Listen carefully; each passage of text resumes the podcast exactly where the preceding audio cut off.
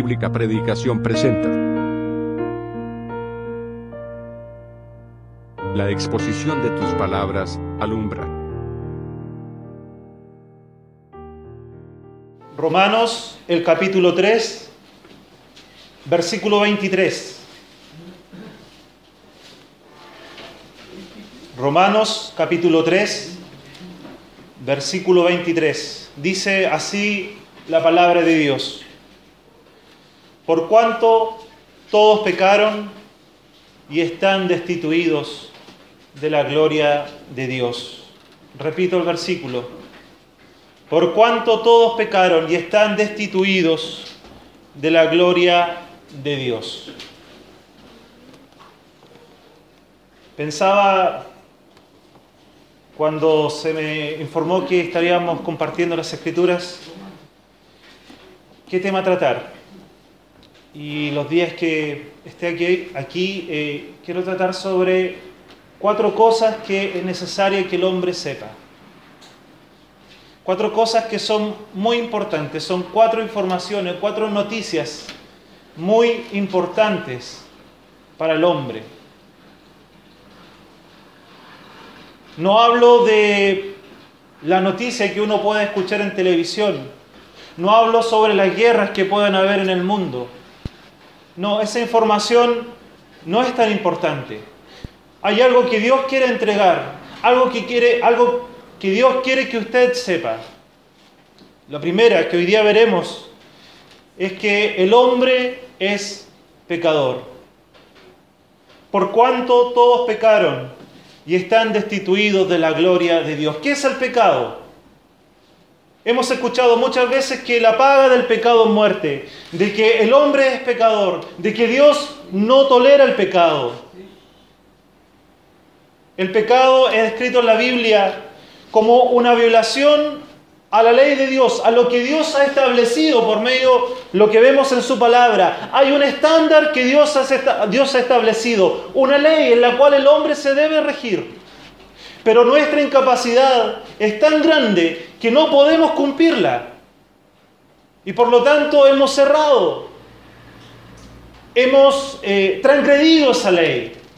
Dice allí en Juan, el, el primera de Juan capítulo 3, versículo 4, todo aquel que comete pecado infringe también la ley, pues el pecado es infracción de la ley. Entonces podemos ver por la Biblia, por las escrituras, de que el pecado es infringir la ley, el mandato de Dios, lo que Dios ha ordenado. El pecado tuvo su origen no en este mundo. Algunos dicen que el pecado nació con Adán y Eva. Eso no es correcto. El pecado nació fuera de este mundo. Hubo un ángel el más bello de entre todos los ángeles creados, el más poderoso, el que tenía más privilegio. Su nombre era Lucifer. Era el que estaba por sobre todos los ángeles. Pero este, este ángel, este ángel deseó algo más, no estaba conforme con su condición de autoridad. Él no estaba contento. Él dice, perdón, él anhelaba, él quería ser igual a Dios. Dice allí Isaías capítulo 14, versículo 12, ¿cómo caíste del cielo, oh lucero? Hijo de la mañana, cortado fuiste por tierra, tú que debilitabas a las naciones, tú que decías en tu corazón, subiré al cielo en lo alto junto a las estrellas de Dios levantaré mi trono y en el monte del testimonio me sentaré a los lados del norte. Sobre las alturas de las nubes subiré y seré semejante al Altísimo. Mas tú, derribado eres hasta el Seol. Ya lo verán. Mi hermano hablará de ello. Derribado eres hasta el Seol, a los lados del abismo producto de ese deseo que había en él, de ese deseo egoísta, de ese deseo egocéntrico, fue desechado, fue desterrado del reino de Dios por querer ser igual a Dios. Posterior a eso, adquirió otro nombre. Un nombre, un nombre que describe lo que es y lo que son aquellos que están influenciados por él. Satanás, el enemigo. Y todo aquel que peca es considerado enemigo de Dios. ¿Es usted un pecador? ¿Es usted una pecadora? Dice Josué capítulo 1, versículo 18. Cualquiera que fuere rebelde a tus mandamientos y no obedeciere a tus palabras en todas las cosas que mandes, que muera. Esa es la condición de aquel que peca. Ese es el destino final de aquel que peca. La muerte, la condenación. No hay otra salida, no hay otra escapatoria para aquel que peca. Y vuelvo a repetir, ¿es usted un pecador? ¿Es usted una pecadora?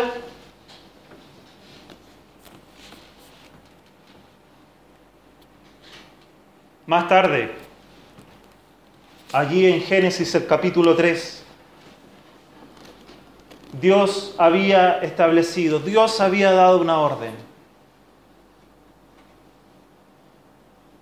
Dijo Adán, lo puso en el huerto y dijo, de todos los árboles del huerto podrás comer, más el árbol que está en medio del huerto no comerás, porque del día que de, que de él comieres, ciertamente morirás.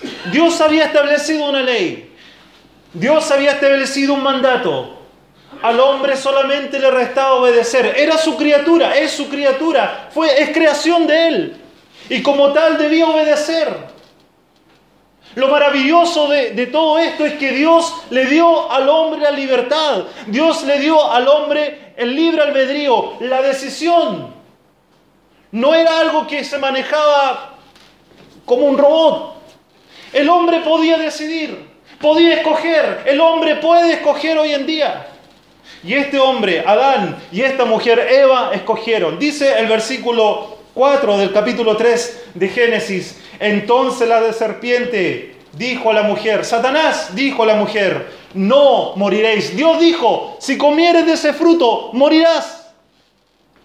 Y Satanás dice, no moriréis, sino que sabe Dios, sino que sabe Dios que el día que comáis de él, serán abiertos vuestros ojos y seréis como Dios, sabiendo el bien y el mal. El pecado, la misma, lo mismo, el mismo deseo de Satanás fue el que motivó a Adán y a Eva a pecar, a desobedecer, el ser como Dios. El ser como Dios. Y desde ese día, por la desobediencia de Adán y de Eva, nuestros primeros padres, el pecado pasó generación tras generación hasta nuestra generación y seguirá mientras el Señor aún no venga. Mis hijos son pecadores. Si el Señor no viene, los hijos de mis hijos serán pecadores y mis bisnietos y seguirá el linaje siendo pecadores. Desde el vientre de nuestra madre hemos sido concebidos en pecado. ¿Es usted entonces vuelvo a hacer la pregunta, ¿es usted pecador? ¿Es usted pecadora? Frente a lo que dice la Biblia, ¿es usted una persona pecadora?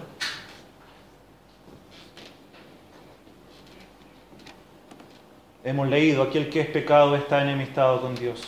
Es, está en actitud de rebeldía contra Dios. Y la rebeldía trae un castigo. No es meter miedo, es lo que la Biblia dice. Es necesario que usted sepa que el pecado debe ser castigado.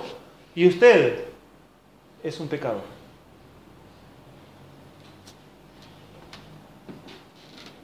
Allí en Génesis 13 habla de esa rebelión. Se habla de las consecuencias del pecado. Y ese pecado, como, yo, como dije, pasó a todos los hombres. Pero esto no es solamente culpa de Adán y Eva.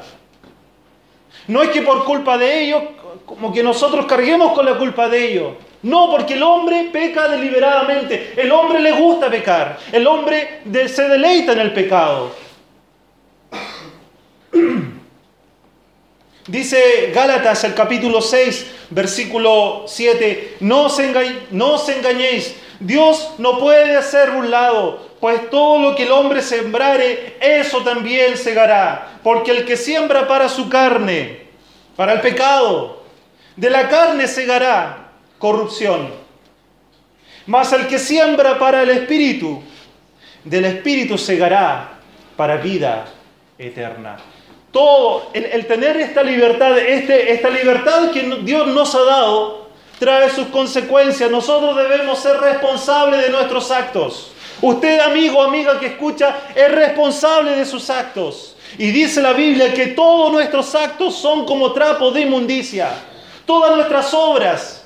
Nosotros creemos que son buenas, pero a los ojos de Dios, a los ojos santos, un Dios santo que no ve el que no tolera el pecado en su presencia porque él no tiene pecado. Él ve su creación, ve la humanidad que está hundida en el pecado y sus obras son como trapos de inmundicia. ¿Usted pretende ganar el cielo por sus obras? ¿Usted cree que viniendo, oyendo una iglesia, ganará el cielo? ¿Usted cree que con el solo leer la Biblia y memorizar textos ya ganó el cielo? ¿Usted cree que ofrendando alguna, alguna institución de caridad o alguna iglesia incluso ya es salvo, ya va a ir al cielo? Toda nuestra justicia son como trapo de inmundicia, dice Romanos capítulo 3, versículo 10, como está escrito, no hay justo ni aun uno. No hay quien entienda, no hay quien busque a Dios. Todos, absolutamente todos se desviaron. Aún se hicieron inútiles. No hay quien haga lo bueno. No hay ni siquiera uno. Usted se considera una persona buena. Dios habla en su palabra y dice, ve al hombre y dice, no hay ni siquiera uno que haga algo bueno. ¿Sabe por qué? Nosotros nos comparamos con nuestros pares. A veces uno va a entregar un tratado, una invitación y conversa y le dice, mire, no, no es para mí. ¿Sabe? Algunas personas dicen esto. Allí, en la casa roja, ahí hay una persona que necesita eso. Háblele. En el trabajo uno le habla y dice, no, no, no, no, si no. Mira, ¿sabía? Anda a hablarle a, a García. No, él necesita de eso. Porque nos comparamos con nosotros mismos. Y claro, yo me puedo comparar con los de la cárcel y yo me encuentro bueno. Yo me puedo comparar con todos aquellos que salen en las noticias cometiendo un delito y yo me creo y yo me siento bueno. Sí, yo no cometo delitos. Trato de ser lo más honrado. Soy bueno. Pero Dios ve al hombre, a todo el hombre que está en pecado. No hay quien haga lo bueno. ¿Y sabe por qué? Porque Dios compara al hombre con sus palabras, con sus preceptos, con sus mandatos. Y hemos sido hallados faltos, querido amigo. Hemos sido hallados faltos. Nuestra incapacidad es tan grande que esta salvación no la podemos hacer por nuestras obras. Continúa, continúa ahí en Romanos capítulo 3 y dice, veneno de áspides hay debajo de sus labios. Su boca está llena de maldición. ¿Por qué somos pecadores? Porque nuestras bocas, ahí, hay una evidencia, nuestras bocas solamente hablan mal. Ahí dice, está llena de maldición y de amargura. Nunca estamos conformes. El hombre nunca está conforme con su condición, siempre quiere más y más y más y más. Como Lucifer. Siempre hay maldición en su boca, deseando el mal a otro. Allí hay evidencia del pecado. Con su boca, su boca está llena de maldición y de amargura. Sus pies se apresuran para derramar sangre. Y curiosamente dicen, voy a hacer justicia por mis propias manos. Quebranto y desventura hay en sus caminos y no conocieron camino de paz. El hombre no es un ser pacífico, es un ser violento, porque el pecado está en él. Y concluye diciendo, por el pecado, no hay temor de Dios delante de sus ojos. Esa es la condición del hombre. Usted va y, conversa y dicen, Dios, Dios no existe, eso es cuento, eso es fábulas. ¿Mm? No hay temor de Dios.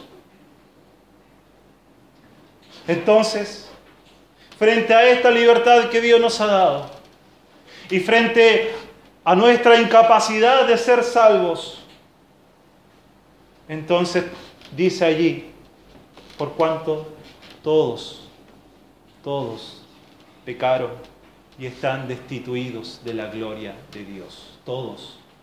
No existe hombre santo en la tierra. El único santo que hubo en la tierra fue Jesucristo, el Hijo de Dios. No existe San Pablo, San Pedro, no. El único que pisó este mundo y fue santo, sin pecado, fue Cristo. Y en su condición de santo, entregó su vida ahí en la cruz. Porque vio nuestra incapacidad. Porque vio que nosotros no podíamos ser salvo por nuestros propios medios. Él pagó el precio. Y no hay mejor aval con saber el hecho. Él es el único que resucitó de entre los muertos.